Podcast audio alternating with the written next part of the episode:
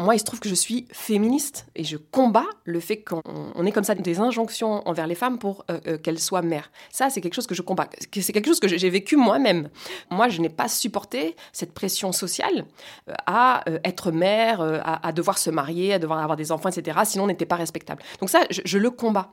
Mais ça n'a strictement rien à voir avec le fait de vouloir se réapproprier une puissance politique en tant que mère pour régler les oppressions qu'on subit en tant que mère et pour lutter contre les oppressions que subissent nos enfants. C'est deux choses qui sont parallèles et, en réalité qui peuvent euh, être liées. C'est un même combat, c'est un combat féministe.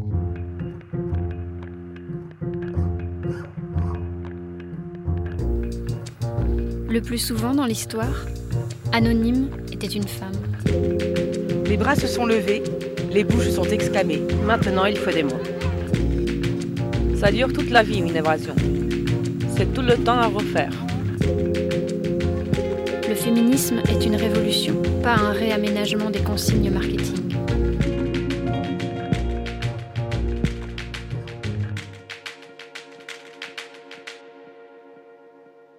Un podcast à soi par Charlotte Bien-Aimée. Épisode 23 Le pouvoir des mères. Il y a quelque temps, j'ai décidé d'avoir un deuxième enfant. J'ai longtemps réfléchi avant de faire ce choix j'ai voulu me demander pourquoi j'avais envie de ce bébé. D'abord, je me suis dit que c'était complètement insensé de vouloir donner vie sur une planète qui se meurt, dans un monde inégalitaire et violent. Je me suis dit que c'était égoïste, que c'était pour notre bonheur à nous, avant tout. J'ai eu peur pour mon travail, j'ai pensé à la fatigue, aux allers-retours, à la course sans fin. Je me suis dit que j'aurais encore moins de temps pour moi, pour me construire ou me déconstruire, pour me nourrir, alors que j'ai encore tant de choses à découvrir. Ça n'avait aucun sens, c'était irrationnel. Mais le désir a pris le dessus. Est-ce l'envie d'offrir à mon petit garçon la joie de partager sa vie avec un frère ou une sœur? L'envie de prolonger ce que nous vivons tous les trois et qui est si beau? Cette joie intense que je ressens aux côtés de mon enfant, ce qu'il m'apporte chaque jour, cette force qui me porte malgré la fatigue et les doutes, cette envie de recommencer encore une fois. Peut-être un peu de tout cela. Je ne sais pas vraiment, mais j'ai pris ma décision. J'ai eu un peu plus de mal à l'assumer en tant que féministe. N'avais-je pas cédé à la pression sociale, au besoin inconscient de reproduire le joli schéma familial, un papa, une maman, deux enfants, alors même que je sais très bien que la maternité et le couple hétérosexuel sont des lieux où s'exerce tout un tas de domination et d'inégalité. Parfois même, je n'osais pas avouer ma décision à mes amis féministes. Ça m'a interrogée. Je me suis rendu compte qu'en tant que féministe, on parlait très peu des enfants. Ou alors à la fin des réunions, rapidement, pour prendre des nouvelles. Comme si c'était tabou, qu'au-delà de la répartition du travail domestique, de la charge mentale et de la solitude du postpartum, on partageait peu nos expériences multiples et variées de la maternité. J'ai voulu comprendre pourquoi et comment il était possible de pousser les réflexions plus loin. Bien sûr, il ne s'agit pas ici de nier la domination que représente la maternité. Il ne s'agit pas non plus de dire que les femmes sont destinées à être mères, ni qu'elles deviennent plus fortes et accomplies en le devenant. J'ai déjà abordé ces questions dans plusieurs épisodes d'un podcast à soi que je vous invite à écouter ou réécouter. Mais les femmes étant encore principalement en charge des enfants, n'y a-t-il pas quelque chose à creuser autour de cela? Comment se réapproprier la maternité? Les maternités j'ai voulu partir à la rencontre de femmes aux expériences multiples, aux points de vue différents parfois, mais qui décident toutes de se mobiliser en tant que mères, en commençant par le collectif de femmes de Mantes-la-Jolie.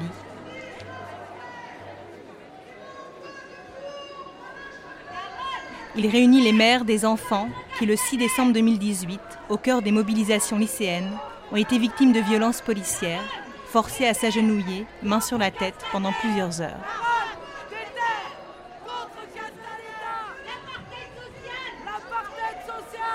Un an après, le 8 décembre dernier, ces mères organisaient une marche des mamans pour la justice et la dignité à Paris. J'ai mon fils qui a été euh, agenouillé avec des menottes derrière, euh, agenouillé pendant plusieurs heures. Il a aussi assisté à des, de l'humiliation verbale, hein, euh, des enfants qui ont été euh, traités de sale noire, euh, bouge pas, sale arabe. euh, un enfant aussi, enfin parce que c'est des enfants, hein, qui s'est uriné dessus parce que bah, pleurait et on lui a demandé de se redresser. Ça a duré pendant plusieurs heures. Ça a été un choc parce que mon fils, si vous voulez, il a été pour manger avec son copain parce qu'il ne fait pas partie des lycées en question. Il a été pour manger et euh, peut-être aussi pour regarder ce qui se passait, hein, parce que les blocus étaient partout dans les lycées. Et il s'est il s'est retrouvé à être, euh, à être dans un guet-apens en fin de compte, hein, euh, à courir comme les autres et à être interpellé pour rien. Il est sorti avec un rappel à la loi, comme tous euh, les lycéens qui ont été interpellés. hein. On leur a reproché euh, de se regrouper, quoi. En fin de compte, euh, on demande à nos enfants, la jeunesse de demain, de, rien dire, de subir les, choses et de ne rien dire. On les éduque comme ça. Ils n'ont pas le droit. Ces jeunes-là du Montois, ils n'avaient pas le droit de manifester comme les autres. Alors peut-être hein, qu'il s'est passé des choses, hein, comme partout. Mais là, ça a été un petit peu démesuré. Moi, je me suis sentie aussi humiliée hein, euh, parce qu'on on insinue qu'on a mal éduqué nos enfants. Nos enfants, on les envoie à l'école. Moi, mon fils, il passe un bac S. euh, c'est un bon élève. Euh, je suis là pour bien préciser que mon enfant n'est pas un voyou, comme on essaye de le faire croire. C'est un enfant sérieux qui s'avance pour son futur. Et je suis là pour dénoncer ces, dires, quoi. Voilà. J'aurais pu faire comme beaucoup, beaucoup de mamans, me retirer, mais non. Bah, j'ai mis du temps hein, pour lutter. euh, Ça, aurait été l'année dernière, je ne vous aurais pas parlé. Par respect par mon fils qui est un petit peu euh, à l'écart, euh, pour, pour mon mari. euh, Et puis bah, aujourd'hui, non, je, pense, euh, ça euh, autrement. Et euh, j'espère qu'il y a beaucoup de mamans qui vont penser comme ça, qui, vont réagir, hein, qui vont réagir et qui vont arrêter de se cacher. Parce que c'est pas une honte hein, ce qui s'est passé. On a subi. Tous les enfants qui ont subi ça, j'aimerais qu'ils reprennent confiance en eux. Ça m'a beaucoup touchée parce que on les a portés dans notre ventre. euh, voilà, ils étaient bien au chaud dans notre ventre. Et là, on, les éduque pour qu'ils soient libres. Et ça, euh, on leur permet pas.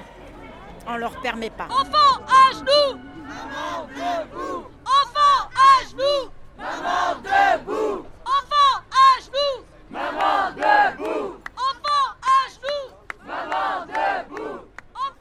On veut des citoyens, on veut pas des agenouillés en tant que maman.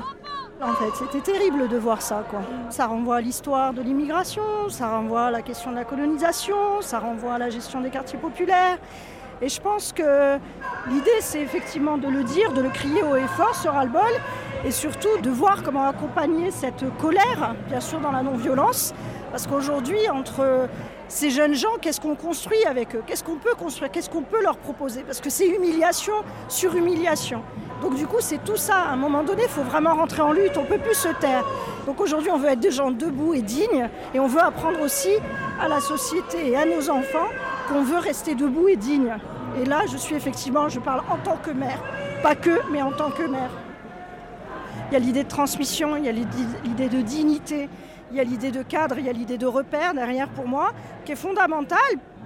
Et euh, je pense que beaucoup de femmes ont une, force pardon, euh, extraordinaire. Je dirais pas plus particulièrement les femmes, mais il y a une forme de, force et de sans violence. Mais pour les garçons, je pense qu'on peut leur donner un modèle sans violence, en pleine force. C'est ça en fait, c'est cette dynamique-là. Et qu'un père peut tout aussi bien porter, mais aujourd'hui, je sens que dans les quartiers, les femmes peuvent porter ce, ce mot-là. Mon fils, en l'occurrence, avait subi déjà une garde à vue pour rien en fait. mais pour rien. Et pour le coup, euh, si je l'avais écouté, bon, ça sert à rien. Et moi, c'était ce ça sert à rien de lutter. Manière, ils vont avoir raison. À quoi ça sert? Tu vas te battre pour rien. Il a eu des excuses. On s'est battu, il a eu des excuses. Donc du coup, euh, je pense que se taire, c'est- mourir. Donc du coup, la- la- prendre la parole et savoir lutter, apprendre à lutter, bah voilà, je pense que les mères sont porteuses de ça. Le rapport au corps, le rapport à l'espace, euh, le rapport à, à la justice en fait. Euh, Quand on parle du genre, c'est plus d'égalité, plus de justice, tout simplement, et sortir des rapports de domination en fait. La colère est bonne, il faut juste savoir comment cette énergie, qu'est-ce que j'en fais quoi. Est-ce que je lutte ou je me venge? Nous on veut lutter, on ne veut pas se venger. Mais le problème, c'est que si le modèle républicain envoie la répression, c'est ça, c'est ça. C'est-à-dire, mais la violence appelle la violence. Pas de justice! Pas de justice! Pas de justice! Pas de justice! Pas de paix Pas de paix Pas de paix Pas de paix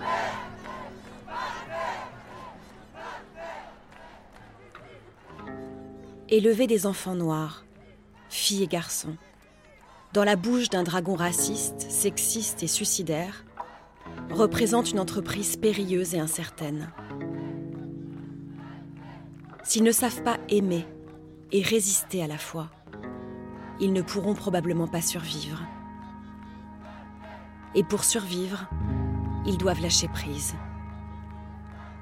Les mères leur apprennent l'amour et la survie, soit se définir soi-même et lâcher prise. Dans les deux cas, la capacité à ressentir profondément des émotions et à les admettre devient centrale. Comment éprouver de l'amour? Comment faire face à la peur? Et comment ne pas être submergé par elle? Comment jouir pleinement de ses émotions?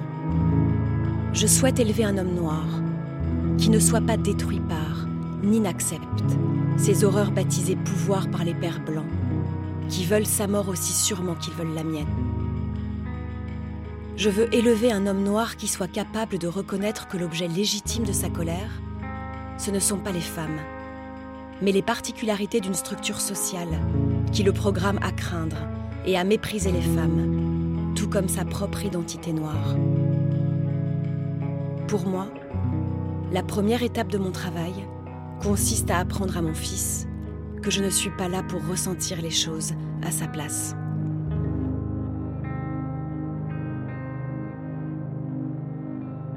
Audrey Lorde, Sister Outsider.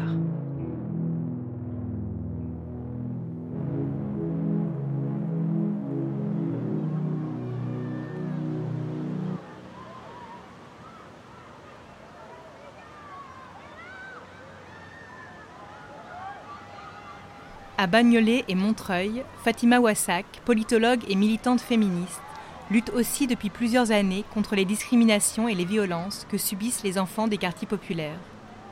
Elle a monté il y a trois ans le premier syndicat de parents des quartiers populaires, le Front de Mer. La question fondamentale pour moi, c'est la question de la présence policière au-delà des violences policières. C'est pourquoi il y a une telle présence policière euh, dans les quartiers populaires et, présence policière qui a une fonction, qui a une fonction de contrôle social, qui a une fonction d'assignation à résidence, notamment des jeunes hommes noirs et arabes des quartiers, etc. Et c'est là-dessus, du coup, qu'il faut travailler euh, en tant que maire, euh, parce que les maires là-dedans, dans ce dispositif, elles ont un rôle qu'il faut dénoncer. Parce qu'en réalité, que font les mères des quartiers? Elles vont avoir tendance, à juste titre malheureusement, tendance à retenir leur fils à la maison en leur disant va pas traîner dehors parce que justement violence interquartier, parce que drogue, parce que euh, délinquance, parce que police aussi, les contrôles policiers, et du coup on retient les enfants à la maison. Et il faut qu'on s'organise collectivement pour lutter contre ça, mais la solution, c'est n'est pas la police. La, la violence ne peut pas être une solution à la violence.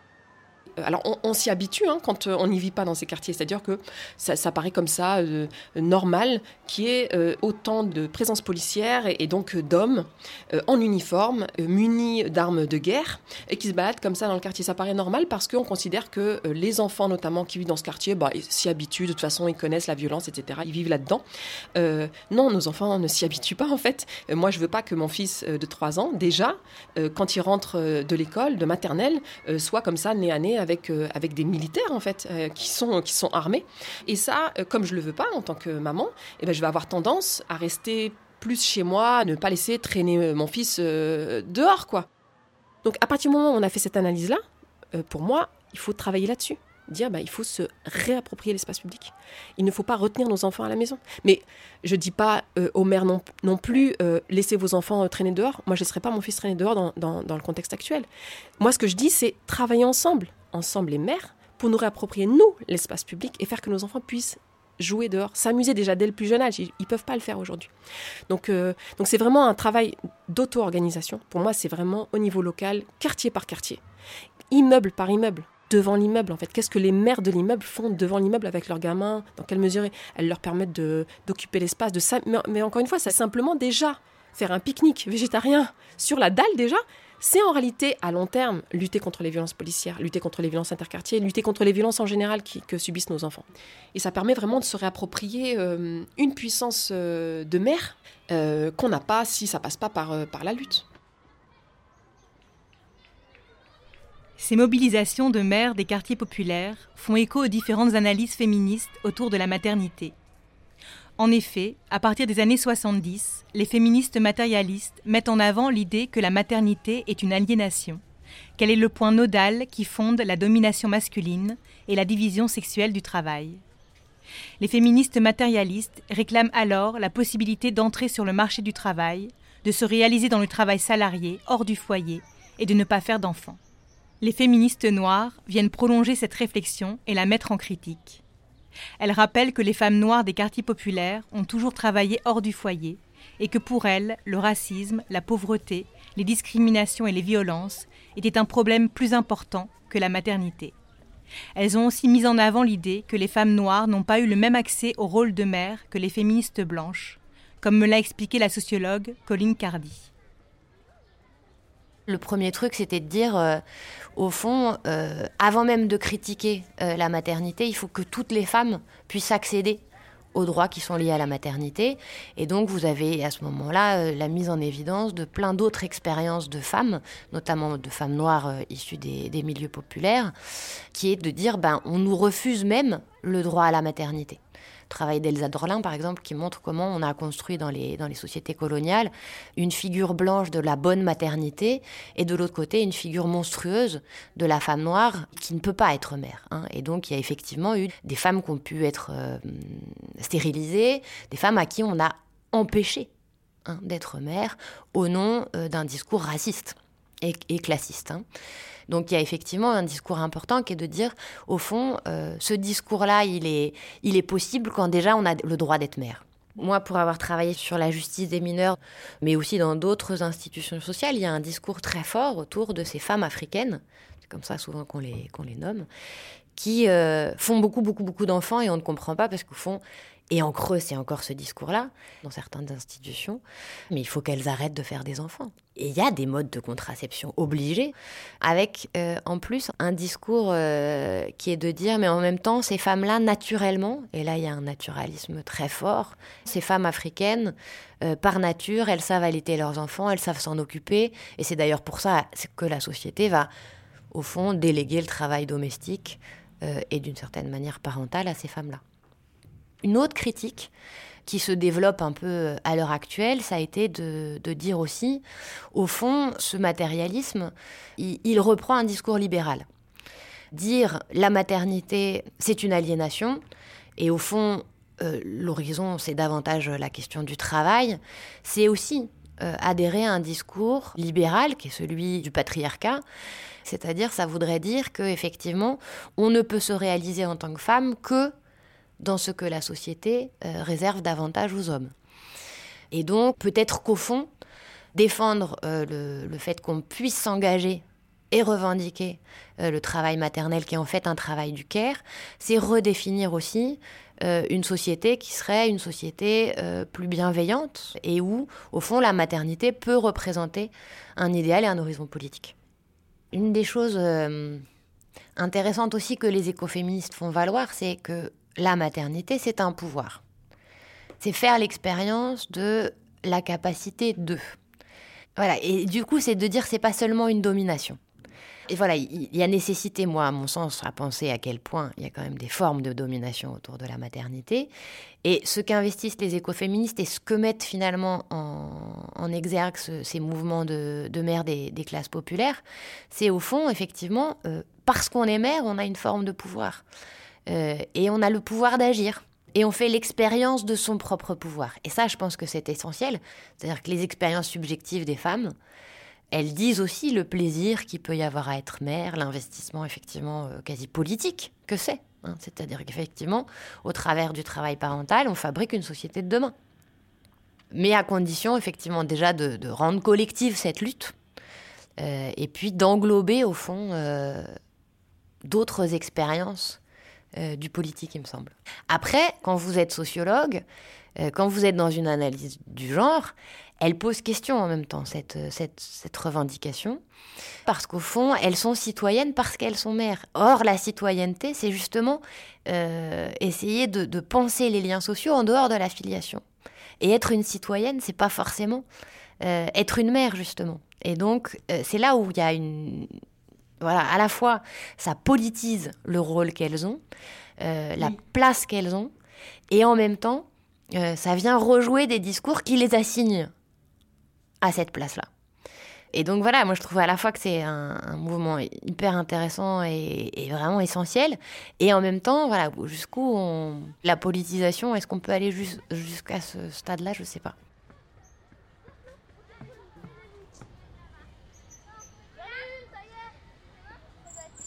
Pour Fatima Wassak, les actions politiques en tant que mère ne risquent pas de réenfermer les femmes à la maison.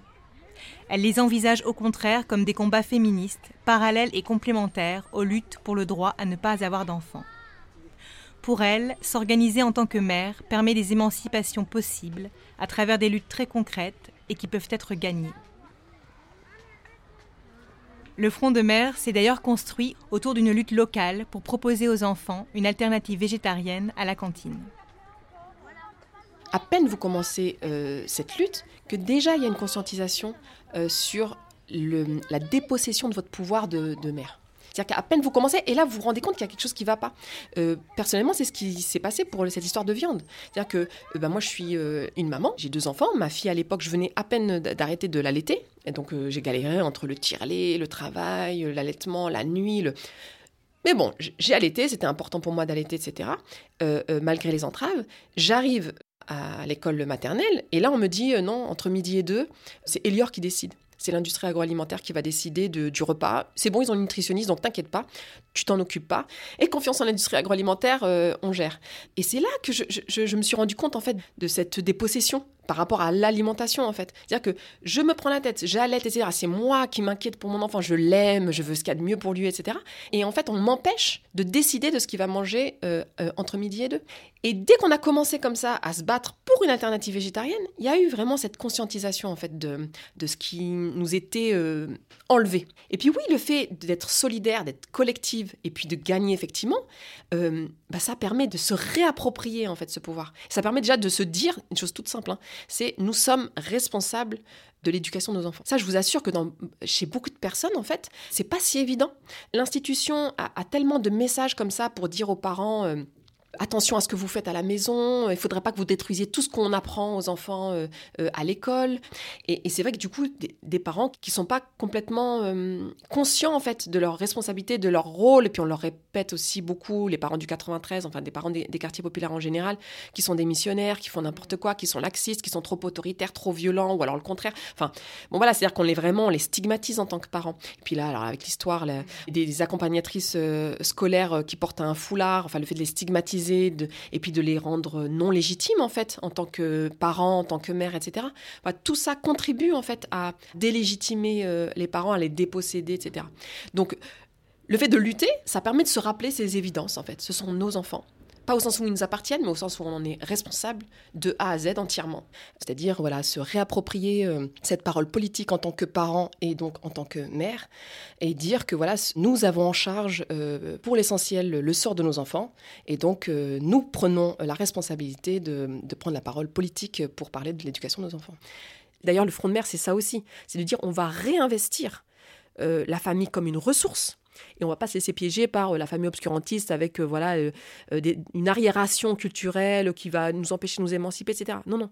On sait très bien qu'aujourd'hui, dans le contexte hostile, tel que le contexte français, la famille, quoi qu'on en dise, même si, alors évidemment, je suis féministe, je sais très bien que l'essentiel, par exemple, des violences physiques, etc., c'est la famille, ça c'est pareil pour tout le monde. Mais dans, en contexte hostile, l'injonction à la rupture familiale, mais ça peut être bien pire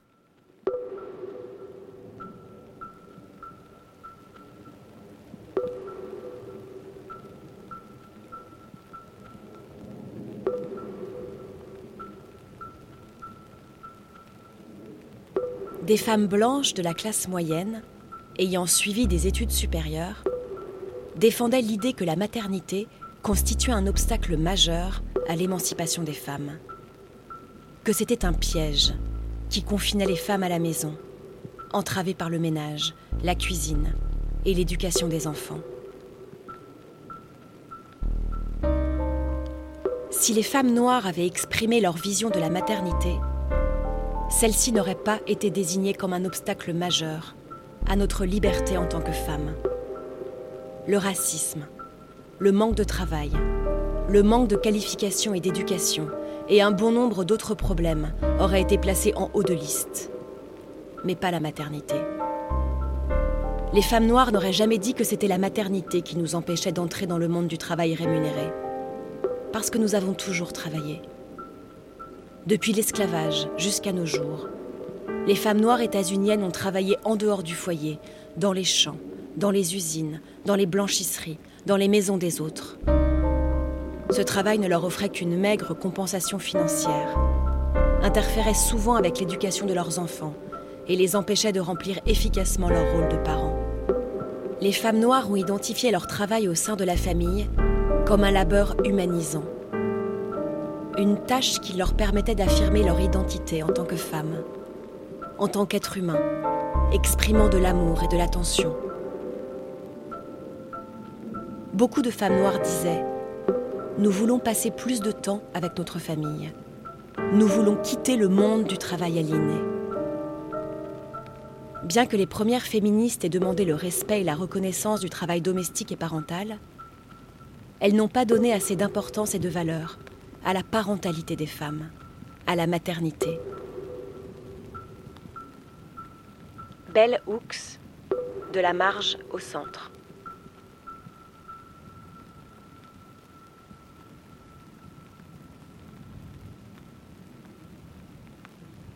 Fatima Wassak m'a aussi beaucoup parlé de la question du territoire. Comment se réapproprier l'espace public, lutter pour avoir accès à un environnement agréable pour les enfants, débarrasser des rats ou des déchets, forcer les bailleurs sociaux à remplacer les ascenseurs en panne pour que les populations, et notamment les enfants, ne soient pas coincés chez eux dans des immeubles de 18 étages. Tout cela participe pour elle d'une démarche écologique. D'ailleurs, de nombreuses femmes se mobilisent depuis longtemps en tant que mères au sein des mouvements écologistes et pour la justice climatique, comme les femmes qui luttent contre l'installation de centrales nucléaires près de chez elles dans les années 70, à Fessenheim ou à Plogoff, ou comme le collectif des Mamé Notap en Italie. Elles s'opposent au projet de construction d'un gazéoduc qui viendrait détruire les oliviers centenaires poussant près de chez elles. Colline Guérin, chercheuse en sociologie, a travaillé sur ces différentes mobilisations. Elle m'a raconté que les maménotapes étaient nées après que l'une d'entre elles ait décidé d'emmener un jour les enfants sur le campement et de les placer devant les engins de chantier pour stopper le début des travaux. En gros, ces femmes euh, se sont constituées en tant que groupe, un groupe qui existe encore, euh, où elles sont très actives en fait. Euh, et elles m'ont raconté qu'elles avaient un rôle particulier dans la lutte parce qu'elles elles rassuraient beaucoup, elles, amenaient beaucoup de, soutien en fait euh, aux gens euh, qui subissent la, répression quoi. Et elles disent, elles mettent un point d'honneur euh, au fait d'organiser beaucoup de repas, beaucoup de fêtes, de balles, les balles traditionnelles où elles dansent la tarentelle et elles disent on peut pas lutter sans rire, sans bien manger, sans bien danser, sans bien boire. Euh, ça tiendra pas en fait. Et nous, on est le lion, on est ce qui tient, ce qui pourrait être considéré euh, par de nombreuses féministes comme quelque chose d'assez cliché, d'assez essentialisant par rapport à la femme. Mais elles, euh, déjà, elles ne se disent pas féministes. Elles n'ont pas un positionnement féministe, euh, je sais pas, à revendiquer leurs droits. non, c'est plutôt comment utiliser leur statut de mère comme quelque chose d'empuissant, quoi. Je, les émotions, euh, tout ce qui est euh, assigné aux, femmes de manière, euh, de manière générale. Mais c'est l'idée de revaloriser, en fait, ce que beaucoup de féministes matérialistes ont considéré comme, comme une aliénation, en fait. Pour moi, ça représente un peu la... ce que Françoise Collin, une philosophe féministe, appelle la, la, masse de muettes en fait. Parce que moi, quand je pense à presque toutes les féministes que je, que je lis, c'est quand même des, des femmes, euh, dans la plupart des cas, euh, issues de classes euh, moyennes et supérieures, qui ont fait pas mal d'études et qui sont plutôt dans, un, dans des cercles intellectuels, quoi, ou militants intellectuels. et c'est quelque chose de, quelque part, contradictoire hein, par rapport à cette, cette idée du privé qui est politique, etc. Et pour moi, oublier cette masse de muettes, c'est oublier déjà une, une part énorme de, de l'histoire des femmes et des minorités de genre. Et c'est reproduire une manière de penser le monde masculine en fait et patriarcale, de retenir euh, les grands hommes, là c'est retenir les grandes femmes. Et c'est aussi c'est penser le politique comme les hommes, euh, c'est-à-dire le politique dans la sphère euh, publique, où, où c'est dit, où on met des étiquettes. Et, et c'est pas penser le politique comme des gestes du quotidien qui. Là, j'ai pas du tout envie d'avoir un discours de les gestes du quotidien qui changent le monde. Mais quand même, moi, j'ai envie de, en tant que féministe, de revaloriser ces, ces gestes-là qui, en fait, sont très liés aussi à, à la sphère publique. C'est pas que le foyer. C'est par exemple les, les femmes que j'ai rencontrées à, à Plogoff qui voulaient euh, donner à, manger à leurs enfants euh, de la nourriture euh, biologique. Le fait qu'elles avaient cette pensée-là, parce que c'était des mères, parce qu'elles voulaient en fait bien nourrir leurs enfants, elles se sont beaucoup engagées dans des groupements d'achat biologiques qui ont donné des épiceries biologiques, qui ont donné des, chaînes comme Biocop aujourd'hui. Ces femmes-là, elles sont pas que engagées dans le foyer. Que ça a des conséquences directes sur le, le reste de la société. Enfin, moi, j'ai envie de penser en situation, quoi. Et j'ai envie de penser avec euh, les femmes qui sont concernées aussi. Je dirais qu'il y a bien un tiers des femmes que j'ai rencontrées qui m'ont parlé de euh, d'impulsion euh, anti-nucléaire ou du moins contre ce projet-là parce qu'elles étaient enceintes et que concrètement elles se voyaient pas mettre au monde un enfant à côté d'une centrale. Il y a une des femmes qui m'a beaucoup parlé de euh, transmission en fait. Quand, euh, oui, euh, elle attendait un, enfant, elle sentait une sorte de puissance de vie énorme qui lui donnait d'autant plus envie de lutter. C'était pas quelque chose qui la mettait à la maison, cloîtrée et sous, un plaid, quoi. C'est au contraire quelque chose qui la faisait sortir de la maison et aussi parce qu'il y a quelque chose de l'ordre physique en fait euh, de ton tu ressens pas les mêmes choses quand tu es enceinte euh, que quand tu l'es pas hormonalement il y a quand même quelque chose qui se joue quoi Cette articulation entre écologie et maternité, je l'ai retrouvée chez de nombreuses femmes pour qui maternage et féminisme allaient de pair. Certaines quittent leur travail un temps pour se consacrer aux enfants, avant d'y revenir ou de changer de voie, comme Ariane, 32 ans, maman de Talia et Hugo. Elle est travailleuse indépendante, réalisatrice de films, et avec son conjoint, ils ont décidé de réduire leur train de vie pour alterner les moments où l'un et l'autre ne travailleraient pas et prendraient le temps d'être avec leurs enfants. Une démarche éminemment féministe pour Ariane. Ah accessoires de mode là. les enfants, leur rythme est lent. Cette temporalité-là, cette lenteur-là, ça m'a beaucoup apporté. De prendre le temps d'observer chaque petite chose de, qui, font, qui fait la vie. Parce que pour un enfant, mettre ses chaussures, puis mettre son manteau de ça, c'est un apprentissage. Donc du coup, ils vivent pleinement chacune de ces phases. En fait, cette temporalité-là des enfants, ça n'est pas compatible avec le temps de la société parce qu'il y a un timing. Et que ce timing, l'enfant, lui, il s'en fout. Et en fait, moi, je me suis offert la possibilité de ne pas vivre tous ces moments-là dans la crise. Moi, d'être, d'être dans la temporalité de mes enfants, ça m'a donné l'opportunité de redécouvrir que je pouvais prendre le temps pour moi aussi, que je pouvais prendre le temps de vivre euh, et que je pouvais du coup me questionner comment je mange, comment euh, je, prends soin de mon intérieur euh, mental et psychologique. Et donc à chaque fois que j'ai une frustration et que mon fils part pour sa sieste et que je me mets à tâcher et qu'il se réveille au bout de 5 minutes et que je suis là, ah non, j'avais tellement envie de faire ça. Alors je dis pas que j'y arrive à chaque fois, mais globalement je me ramène toujours au fait que c'est ok, que c'est bientôt fini. De toute façon, en ce qui me concerne, c'est aussi pour ça probablement qu'il n'y aura pas de troisième enfant. Refaire comme ça une phase complète de pause euh, pour être complètement dans l'expérience avec un enfant, euh, je suis pas prête. Et c'est génial quoi, c'était une seule fois dans ma vie. Enfin, je suis trop contente en fait d'avoir vécu ça je, suis trop heureuse d'avoir été à leur contact, d'avoir vu euh, chacun, chacune de leurs acquisitions. C'est tellement intense ces premières années de leur vie, ils font tellement de choses. Quelle chance pour moi de pouvoir choisir aujourd'hui, là, de passer ce temps-là avec mes enfants. Et du coup, de pouvoir laisser émerger une, femme qui assume complètement ses choix de vie et qui assume euh, tout ce qu'elle a envie de faire. Voilà, si moi j'ai envie de faire ma lessive maison et donc de passer du temps à faire ça, et euh, du coup de réfléchir à quels sont les produits qui vont arriver sur les vêtements, qui vont arriver sur ma peau, En même temps, je sais que ça va moins blesser la planète. En même temps, je sais que ça va être mieux pour nous. Quand je cuisine, quand je, fais une préparation, quand je crée un jouet avec mon enfant euh, ou pour mon enfant, j'ai, je sais pas, j'ai un peu la sensation de changer le monde, quoi. Parce que j'ai l'impression d'apporter quelque chose d'énorme, en fait, d'énorme au niveau de mon foyer. Et je sens vraiment ma contribution. En fait, je la valorise. Je valorise la contribution euh, domestique et éducative à sa juste euh, valeur. C'est-à-dire, euh, c'est l'avenir de l'humanité quand même, nos enfants. Mais au-delà de, nos, de, des enfants, la façon dont je m'autorise à vivre, en, étant dans la non-violence, enfin, je n'ai pas trop parlé de non-violence éducative encore pour le moment, mais le temps, c'est aussi le temps d'accueillir les émotions. Quand il y a une forte colère qui sort, ben, on peut laisser vivre la colère.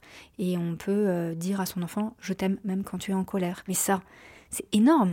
Parce que ça, demain, ça, donne des adultes qui ont un rapport à eux-mêmes et à leurs émotions qui est beaucoup plus apaisé et qui donc créent des relations sociales qui n'ont rien à voir, une société qui n'a plus rien à voir. Donc en fait, cette démarche-là d'être dans la non-violence et de redonner à l'enfant sa place et de changer son regard sur l'enfant, pour moi, c'est éminemment féministe et c'est vraiment l'angle mort du féminisme en fait, parce que si tu redonnes toute sa place à l'enfant, alors être une mère n'est plus un problème. Et c'est juste euh, accompagner l'enfant. Et comme l'enfant est une personne entière, complète, qui a toute sa place dans cette société, ben du coup, être mère, c'est...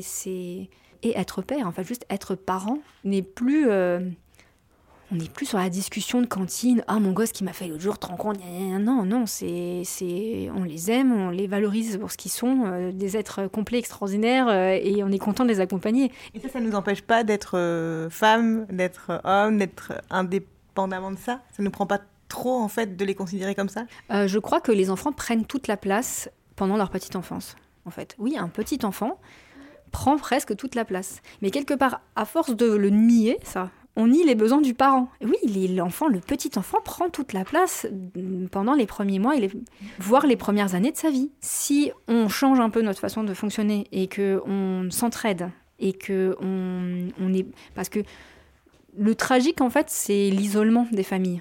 Avant, on vivait en communauté. je ne suis pas pour le, on c'était mieux avant. Mais je, par contre, je trouve intéressant de prendre les leçons de comment ça fonctionnait avant. Quand on vit en communauté, alors du coup, la charge que représente la petite enfance est répartie sur la communauté. Bien sûr, les, parents sont sur le devant de la scène, mais il y a de l'aide autour. Et donc, du coup, il y a des poches, il y a des ouvertures pour les, parents d'avoir un peu d'espace, de faire un petit peu, puis aussi de pouvoir partager sur leurs pratiques, de pouvoir euh, raconter ce qui nous arrive, de pouvoir euh, échanger, comprendre. Pour moi, ça a une valeur immense en fait. Ça a beaucoup plus de valeur que d'aller travailler pour un patron sur un job en plus qui me plairait plus ou moins, mais vraiment. Et oui, c'est éminemment féministe pour moi d'être euh, mère au foyer dans le sens c'est éminemment féministe de prendre ce temps pour mes enfants et aussi dans la redécouverte pour moi-même de, qui je suis et aussi de plus me définir euh, en fonction de mon travail. Mais euh, pour moi, c'est un approfondissement des combats féministes. C'est pas un retour en fait, pas du tout. C'est une peur qu'on a parce que là, on est sur un modèle et qu'on on a dit libérer la femme, c'est la libérer de la maternité. Donc du coup, un mince, il y a des femmes qui veulent pas se libérer de la maternité. C'est un petit peu embêtant parce que c'est pas ce qu'on s'était, c'est pas le programme qu'on s'était donné.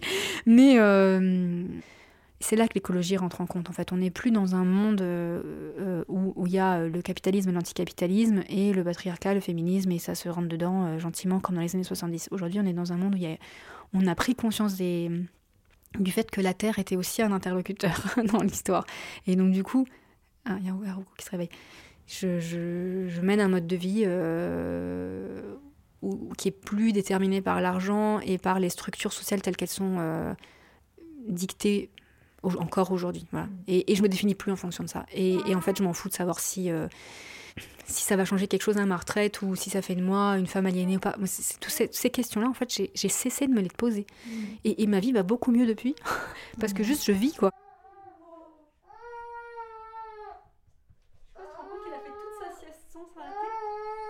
ne fait jamais. Il savait. Il a trop, il a trop assuré là. Je suis là.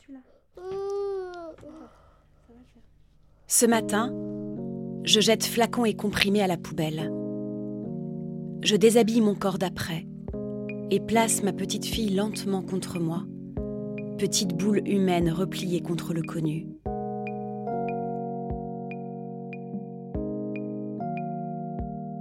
Ce matin, il n'y aura plus de bain tous les jours. parce que les nourrissons doivent avoir les oreilles propres. Ce matin, il n'y aura plus de bébés durement séparés, dans un lit qui n'invite jamais à dormir. Ce matin, nous arrêterons de courir en pensant qu'il faut, qu'on doit. Courir toujours. Ce matin, nous arrêterons de penser que la vie, c'est tout de suite maintenant. Parce que le monde est fou et qu'il faut se dépêcher, vite séparer l'enfant de la mère dévoreuse, vite jouir pendant que l'enfant dort dans la chambre d'à côté, avoir des orgasmes sans serrer les dents quand le pénis pénètre les muqueuses blessées, se dépêcher de consommer, travailler, sortir, sourire. L'enfant dans le berceau, loin du corps de la mère, qui appartient au père, un point, c'est tout. Ce matin, nous balayerons les injonctions d'une vie à toute allure. Ce matin, nous nous recroquevillerons tous les trois, amoureux, en laissant le froid à la folle vie du dehors. Nous chuchoterons des mots fabriqués. Nous dormirons ensemble pour dormir, enfin. Ce matin, nous lui dirons pardon. Pardon, petite. Pardon pour les pas pressés. Le monde entier veut aller vite, très vite faire naître les bébés en 12 heures maximum, les habiller, les laver, leur mettre un pyjama et les présenter à ceux qui attendent. Le monde entier est très pressé de voir l'enfant jouer, parler, ouvrir les yeux, manger, obéir, se conformer, grandir, étudier, travailler, consommer, baiser, enfanter, faire naître des bébés, fabriquer des petites filles et des petits garçons et aller vite, vite avant que l'éternité ne se fasse la malle. Pardon, petite. Pardon.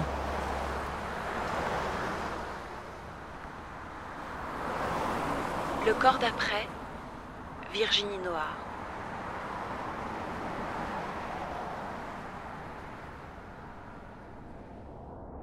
Ces mères qui décident de quitter le monde du travail salarié pour vivre avec leurs enfants Geneviève Pruvot en a rencontré beaucoup au cours de son travail sociologique sur les vies alternatives en milieu rural. En choisissant leur lieu de vie, en cherchant à être autosuffisants, à vivre en réseau avec d'autres foyers, elles et leurs conjoints souhaitent réinventer de nouvelles façons de partager les tâches et la vie domestique.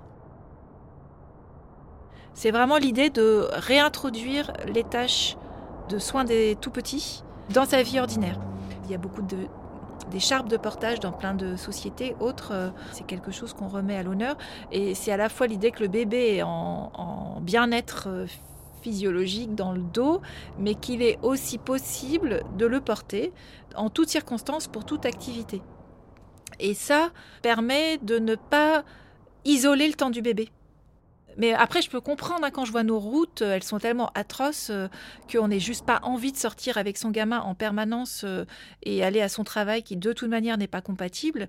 Notre société de travail est organisée pour qu'on parque les bébés en crèche ou chez une nounou ou dans un appartement et qu'il ne sera jamais mieux en sécurité que dans ce magnifique objet qu'on appelle précisément le parc. Vous voyez, on est dans un, on est parqué. Donc, alors que quand on va dans n'importe quel autre euh, pays qui n'est pas aussi industrialisé, la première chose qu'on redécouvre, c'est qu'il y a des enfants partout et qui sont amenés partout et qui sont portés beaucoup par leurs parents et qui sont euh, associés à beaucoup d'activités. Et donc évidemment, chez les alternatives que j'ai pu rencontrer, qui sont plutôt pour le cododo, euh, école à la maison ou ce qu'ils appellent l'école de la vie, il y a l'idée qu'on remet les enfants de la petite enfance en tout cas au maximum en partage de ces activités parce que c'est une fête. Aller dans un poulailler, c'est drôle. Euh, euh, se retrouver euh, installé dans un coin du potager, c'est marrant. Et donc c'est vrai que ça crée une charge mentale assez importante, mais c'est partagé aussi sur plusieurs adultes. Il y a une latitude de mouvement aussi, physique, de l'enfant, que j'ai trouvé assez importante. Et donc là, il y a aussi une remise en place d'autres normes de sécurité qui font qu'il y a une très grande confiance en fait euh, introduite très jeune euh, chez ces enfants qui sont élevés autrement, pour qu'ils prennent conscience de leur corps aussi, de leurs limites. Le feu, par exemple, hein. les enfants qui vivent à côté d'un poêle ou à côté du feu de bois ont un rapport au feu qui, est précautionneux. C'est appris euh, dès la plus tendre enfance. Et donc, euh, c'est quelque chose qui crée une charge mentale supplémentaire, mais aussi qui donne lieu à beaucoup de choses pédagogiques et qui est très importante pour les parents que j'ai pu rencontrer. C'est réapprendre aux enfants à naviguer dans un monde élémentaire. et, cette attention-là, c'est pas que du danger absolu, ça peut être aussi une ressource, mais il faut savoir l'utiliser. Et, pour les petites filles, ça crée justement cette absence de peur. Bah pour les petites filles, c'est énorme. Par exemple, est-ce que vous allez laisser votre petite fille euh, dans un parc On évite hein, de, la laisser, les enfants tout seuls, mais là, de les laisser dans un petit bois? Enfin, évidemment qu'il y a un rapport au monde naturel et donc euh, dès l'enfance, euh, ça crée ce rapport agile à son corps en fait. Et les mères que j'ai pu voir, mais aussi les non-mères et qui prennent acte du fait qu'il faut prendre soin des êtres vulnérables, euh, qui ne sont pas en capacité de s'auto-suffire, justement, et eh ben, c'est qu'elles vont euh, aller au bout du raisonnement. Et donc vont reconfigurer leur histoire familiale, reconfigurer euh, leurs amitiés aussi, leur logement et euh, faire le grand saut. Et donc là, euh, c'est pour moi des acquis euh, majeurs du féminisme que d'avoir montré qu'il ne suffit pas d'aller à la tête, à la conquête du pouvoir. Et le pouvoir, il est aussi à la maison et la façon dont on organise domestiquement les tâches et comment on élève ses filles et ses garçons et que c'est le pouvoir d'éducation. Il doit se et donc la révolution féministe, elle n'est pas cantonnée à une seule sphère. Elle va du privé au public parce que le personnel est politique et le politique est personnel aussi. Et donc, euh, c'est cette révolution-là qu'ont fait euh, ces femmes. C'est pas Tivido qui veut faire une installe de ces fœtus, là, de, ces doudous fœtus, euh, ces œuvres-là. Tu as vu ce qu'elle faisait? Ouais, ouais, tu nous as montré. À Quimper, dans le Finistère, un collectif de mères, les Veriban Moser, souhaite aussi réinvestir la question de la maternité d'un point de vue féministe. Soit derrière la vitrine, là, euh, sur le truc du café, là, parce qu'ici, ah il y a le café. La plupart d'entre elles élèvent leurs enfants seules, sont mères célibataires. Elles souhaitent faire entendre la difficulté à être mère et le besoin de partager les vécus pour réinventer les parentalités et sortir de la famille nucléaire classique. Elles sont en train d'organiser un festival au cours duquel elles feront entendre une pluralité de maternités. elle, a raison, euh, la, piscine de Doudou, il faut qu'elle soit en, intérieur. Enfin, il faut qu'elle soit protégée parce que s'il pleut, on met une bâche. Elle dénonce aussi les jugements sociaux permanents que subissent les mères, quel que soit leur choix. Trop maternante ou pas assez, trop autoritaire ou trop laxiste, trop absente, trop présente ou pas assez intégrée. Je pense que le Mother Shaming, c'est un concept à, vraiment à creuser et sur lequel il faut qu'on bosse. C'est toutes les, culpabilisations qu'on fait porter aux mères sur tout plein de trucs. Et donc on en a toujours vécu en étant un peu hors cadre en élevant euh, nos enfants. Je dis nous en parlant de moi et des papas du coup. En, squattant dans, les facs avec euh, nos bébés euh, pour les occupations de fac euh, quand ils étaient nourrissons, en continuant à faire la fête avec eux, en continuant à avoir une vie sociale, sexuelle, militante et tout ça. Ça c'est déjà assez. Donc on, s'est pris des, des jugements sociaux régulièrement dans la figure. Et en fait, jusqu'à présent, ça, je m'en foutais et, ça me confortait presque dans mon choix de, d'élever mes gamins un peu en marge, on va dire. Et sauf qu'il y a deux ans, dans le cadre d'un, collectif féministe, euh, j'ai été accusée d'être une mauvaise mère. Là, pour le coup, ça m'a un peu traumatisé ça. L'idée de la mauvaise mère ne devrait pas circuler impunément comme ça, tranquille, dans un groupe féministe, en fait. Donc ça m'a fait conscientiser, moi, l'ampleur de, de, de ce merdier que portent les mères euh, voilà, donc je pense que du coup, l'idée de faire Very Bad Mother, c'est ma réponse personnelle à cette accusation intime pour me soigner, et puis ma réponse euh, et une réponse politique qui a à faire euh, à ce problème de mother shaming et tout ça qui est bien plus large. Il y a un poids de la société qui est assez énorme. La norme, c'est le couple avec les enfants. quand on se retrouve toute seule, déjà souvent la tête des gens, c'est on n'a pas su garder le mec. On est la nana qui s'est fait larguer, c'est rarement le cas, mais en tout cas, c'est ça. Euh, vraiment, regard de pitié. En plus, euh, les filles étaient petites. Hein. Nous, euh, elles avaient trois ans et demi quand je suis partie. Donc, du coup, vraiment, c'était ça. C'est la pauvre, elle est toute seule avec ses deux enfants-là. et puis, dès qu'il y avait un souci avec les enfants, bah oui, mais c'est parce que, voilà, je suis toute seule. Et donc, tout est mis là-dessus. Donc, Azilis et Luna sont dysphasiques, hein. euh, c'est un trouble neurologique. Euh, mais pour euh, la psycho qui les a évalués au niveau psychométrique, c'était forcément l'histoire familiale et le fait que j'ai les élèves toutes seules et que du coup, il y avait personne pour faire tiers et que ça faisait trop fusion. Enfin voilà. Alors en plus, moi, je suis dans, dans le métier, donc je savais bien que c'était des bêtises, mais ça touche quand même. J'ai aussi euh, un mode d'éducation pour les filles qui est très libertaire, où je les considère en tant que sujet. Donc, euh, on, discute énormément. Je tiens compte de leurs envies, de leurs demandes. Euh, les décisions à la maison, elles sont discutées. On va parler très librement du corps, de la sexualité. au niveau politique, on parle énormément aussi à la maison. Et, et donc, je pense que ça, ça, ça, ça choque aussi. Moi, j'ai mes collègues aussi qui, peuvent juger ma façon de faire. Euh, elles sont pas dans ma situation, elles sont toutes en couple. Eh ben oui, euh, moi, j'ai pas renoncé au militantisme. Donc, euh, mes filles, elles viennent euh, avec moi sur les réunions, sur les débats, sur les conférences sur certains concerts et puis en manif quand c'est des manifestations plutôt soft. Hein, mais elles sont là. Elles sont là parce que de toute façon, euh, je n'ai pas d'autre choix. À part sinon vivre terré chez moi, et ça, il n'en est pas question. Mais bon, je vois que ça dérange un peu quand même. Je devrais plutôt rester chez moi, m'occuper de mes enfants, euh, à la limite me rechercher un autre mec pour pouvoir vite, vite me recaser à nouveau, euh, mais pas militer, pas continuer à vivre en fait, ma vie de femme. Euh, mais de toute façon, je pense que euh, en tant que femme, on ne fait jamais bien les choses il n'y en a pas beaucoup qui sont des bonnes mères au vu de la société. C'est aussi euh, une des choses qu'on voudrait mettre en avant dans le festival, c'est l'entraide que nous, les femmes, on peut, on peut s'apporter à des moments où on n'en peut plus. Parce qu'on aurait le droit de dire aussi, ben non, j'en peux plus, euh, je vais prendre une babysitter, mais si on est seul avec un salaire de deux enfants, la babysitter, on va pas la prendre. Et s'il n'y a pas une copine qui peut les garder, ou même intervenir quelquefois aussi comme euh, prendre la place de la discussion, jouer le tiers. Ben, c'est euh, le métier le plus difficile du monde, on dit le métier de parent. Mais je pense que la mère, euh, elle s'auto-culpabilise quand ça fonctionne pas, davantage. Et euh, ça fait du bien d'échanger avec d'autres euh, personnes. Et puis de se dire, bah là. C'est pas de ma faute. Ou tout le temps, ça revient souvent, bah oui, c'est de ma faute on se remet en question, on dit c'est de ma faute ou j'ai mal fait. Or en fait, euh, pas du tout. On a fait ce qu'on a pu bien souvent, avec le peu de moyens qu'on avait. Il y a plein de moments où tu sais pas quoi faire avec tes gamins. Je- euh, par exemple, ma fille, elle, euh, elle se fait pas confiance à l'école. Je sais pas pourquoi. Je sais pas si j'ai merdé à trop valoriser son frère et pas assez elle, ou je, je sais pas. Pourtant, ça fait longtemps que j'ai remarqué ça et qu'on essaie d'inverser la tendance. Mais du coup, j'ai eu un bon coup de flip euh, il y a deux ans et euh, je, je voyais pas comment désamorcer ce truc-là. Donc là, euh, comme a dit Françoise tout à l'heure, euh, j'ai appelé plusieurs copines en leur disant les filles, comment est-ce qu'on peut prendre Tipeee par plusieurs angles et comment on peut réfléchir à la question pour ensemble essayer de lui faire passer cette idée qu'elle est bête ou un truc comme ça, ce qui est absolument pas le cas. Ben moi, en fait, moi, je me suis fait un peu avoir parce que, hum, en fait, moi, je voulais avoir des enfants, je me suis aperçue, c'était pour, euh, ben, pour les faire déjà. Après, être enceinte, j'ai adoré. Accoucher, formidable. Et après, ben, où est le personnel? Quoi, quoi Qu'est-ce que je.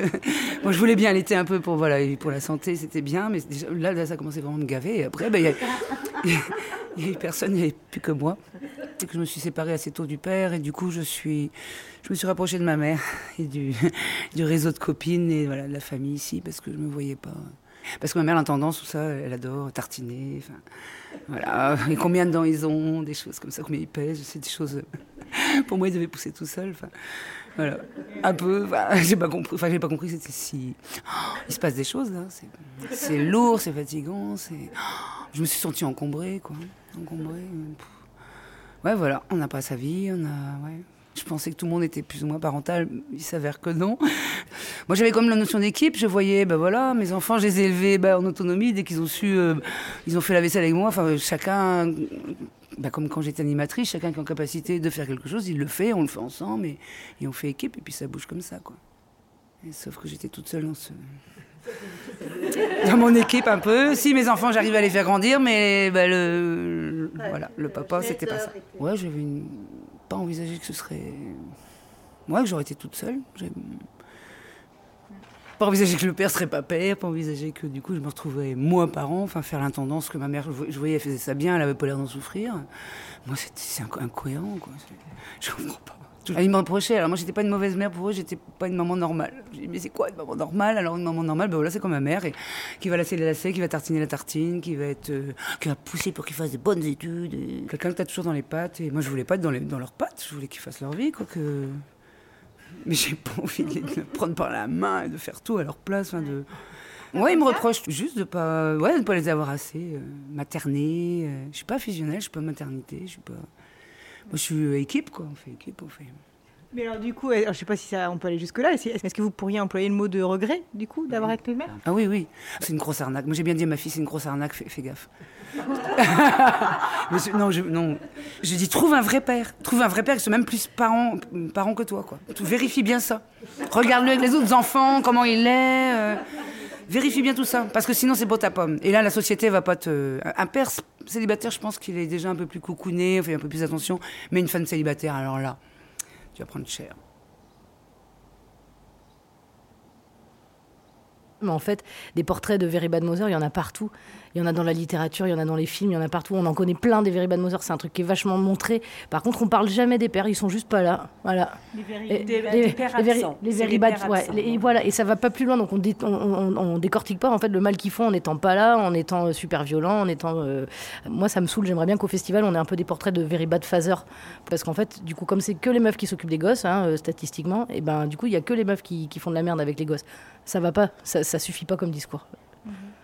En fait, quand on parle de, mother et maternité, euh, ça travaille beaucoup la culpabilité, j'ai l'impression. Et le mot very bad mother, c'est, voilà, ça travaille aussi cette question, c'est mauvais, euh, la mauvaise mère, quoi, tu vois. Donc, du coup, au début, je, j'ai vu que, ouais, j'ai eu du mal. Moi, je, je pense que ma mère aurait pu avoir un peu plus de culpabilité, en fait, finalement. pour les choses que moi j'ai subies et qu'elle m'a pas protégée. Je pense que pour le coup, ma mère aurait pu être un peu. euh, Plus protectrice. Ouais. Bah, dans ma famille, euh, je suis victime de pédophilie et je suis pas le seul. Il y en a eu cinq euh, dans notre famille. Et donc, du coup, euh, les parents ont surtout protégé le perpétrateur. Quoi. Voilà. Donc, du coup, c'est quelque chose que je, je pardonne pas, ouais. Je pense. Bah, je pense que d'avoir un enfant, c'est une sacrée responsabilité, en fait, finalement. Et t'es pas armé pour chaque situation. C'est pour ça qu'on pense euh, plutôt justement sortir de ce, cadre du couple qui souvent se réduit à que la mère d'ailleurs et envisager des solutions collectives, que le fait que les gens qui n'aient pas de, gamins soient aussi impliqués dans l'éducation et soient des alliés des gens qui ont des gamins. Et voilà, euh, c'est le proverbe, là, il faut tout un village pour élever un enfant ou un truc comme. Ça, ça serait peut-être moins lourd à porter personnellement si jamais on sortait de ce, truc de, couple et de famille nucléaire et, très souvent de femmes seules du coup. Si jamais socialement il y avait plus de choses qui étaient en place. Tout seul on peut dire des conneries. Moi heureusement qu'il y a d'autres gens qui parlent à mes enfants. Quoi. Moi je, je vais leur envoyer qu'une seule vision du monde. Euh, J'imagine que si on passe sur des modes plus collectifs, il va falloir que les gens s'impliquent, mais il faut aussi que nous on se sorte, on se déconstruise aussi sur, euh, l'enfant est mon enfant, c'est à moi de lui transmettre et tout ça, et accepter qu'il y ait d'autres visions qui passent et d'autres... euh, d'autres discours pas forcément cohérents avec les nôtres. Et puis euh, les gamins feront eux-mêmes leur mayonnaise avec tout ça. De toute façon, euh, on a déjà euh, tous les discours de l'école, de tout qui passe. Du coup, bah, c'est cool qu'il y ait des gens qui aient grave la patate et qui soient super contents de lire Spot, alors que toi, tu as lu Spot euh, 147 fois dans les six derniers mois. Tu peux plus de sa gueule à Spot. Donc, s'il y a quelqu'un qui arrive et qui est super content de lire Spot, et bah, c'est cool. Tu vois Euh, voilà. Donc, je, je pense que c'est une position vraiment euh, dont tout le monde devrait s'emparer, en fait, qui regarde pas que les personnes qui ont porté des enfants dans leur ventre. quoi.